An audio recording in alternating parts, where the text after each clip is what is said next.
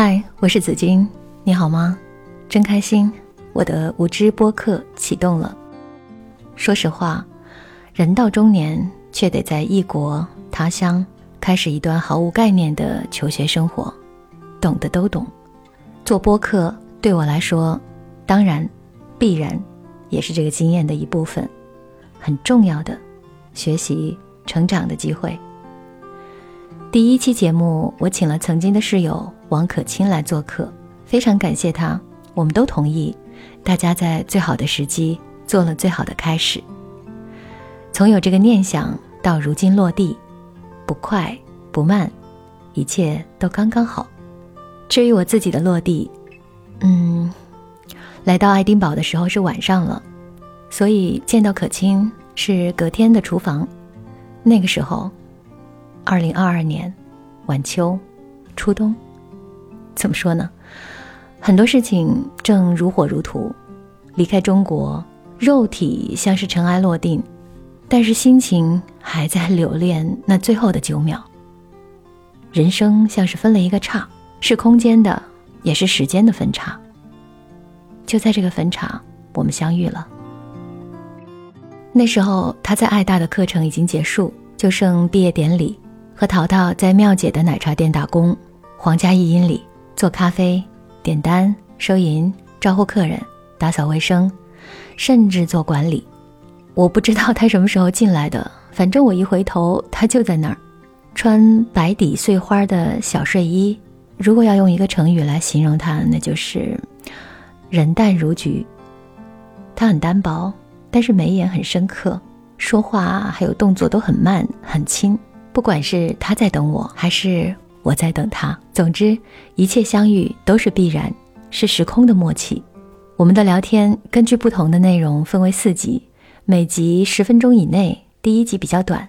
我们的缘分是从厨房开始的，所以第一集你准备好了吗？你出来多久了？两年。在这之前呢？本科是读。商业英语嘛，然后商业英语这个东西呢，前两年全部都是在为了考试，就是也没有学商务，就是商务英语是大三才开始学的，然后大一、大二都是为了通过那个应试考试，有什么大学四六级啊，然后专四、专八，然后到大三才分流。但是分流的时候，我就去波兰交换了一年，然后回来的时候其实没怎么念我自己的专业，就就直接写论文了，直接开始写，然后 gap 了一年，就是本来说想找工作的。然后也找了，真的找了，然后也有 offer，但是那个工作环境不是特别满意。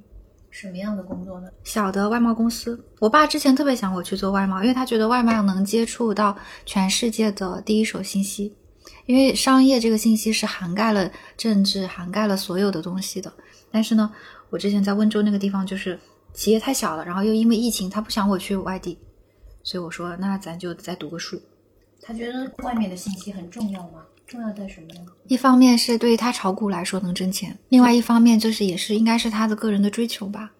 我妈跟他谈恋爱的时候就觉得他在厂里老看外文片，觉得洋气嘛。去波兰会不会影响你？就是我去波兰的时候好快乐，那个时候英语其实也不好，波兰语也不好，直接到人家家里过圣诞，也不管人家过年喜不喜欢别人来，咱就是要去。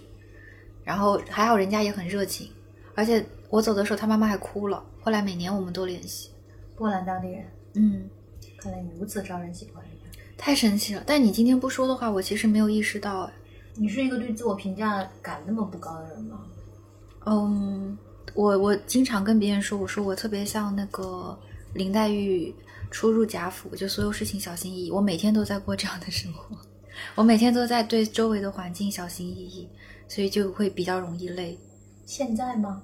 每次去。课上啊什么的那种环境里，我都是随时那种准备着，看这什么反应，就是大家在讲笑话还是在讲什么课题，然后语言又是不通的，一直都是那种时刻准备的状态。然后，然后像之前，现在其实上芭蕾课还好一点，但是之前上芭蕾课刚开始上的时候，动作记不住，然后也是那种随时时刻准备着说要抄谁的动作，然后哪个批次上去那个人。比较好跟，就是一直都是那种脑子一直在转，在转，在转，在转，说该下一步该怎么办。但现在上课就是我能记住动作了，然后当你记住动作之后，你就能听见音乐了，然后当你听见音乐之后，你就放松下来。上那个正儿八经的研究生的课会有这种感觉吗？会啊，随时都时刻准备着，所有时候跟别人交流，包括跟中国人交流，也是时刻准备着。本科的时候呢，上课也会这样吗？不是，是突然的一个时候开始的，突然的一个时候，然后压力特别大，然后就感觉生活就是被那个焦虑所包围。因为小的时候好像那个考试，比如说你已经，我们下个星期有小测哦，然后我就紧张嘛。但是小测完之后，哎，好了，这个紧张就消散了。但是不知道从什么时候开始，那个紧张感就再也不消散了，它就一直围绕着我。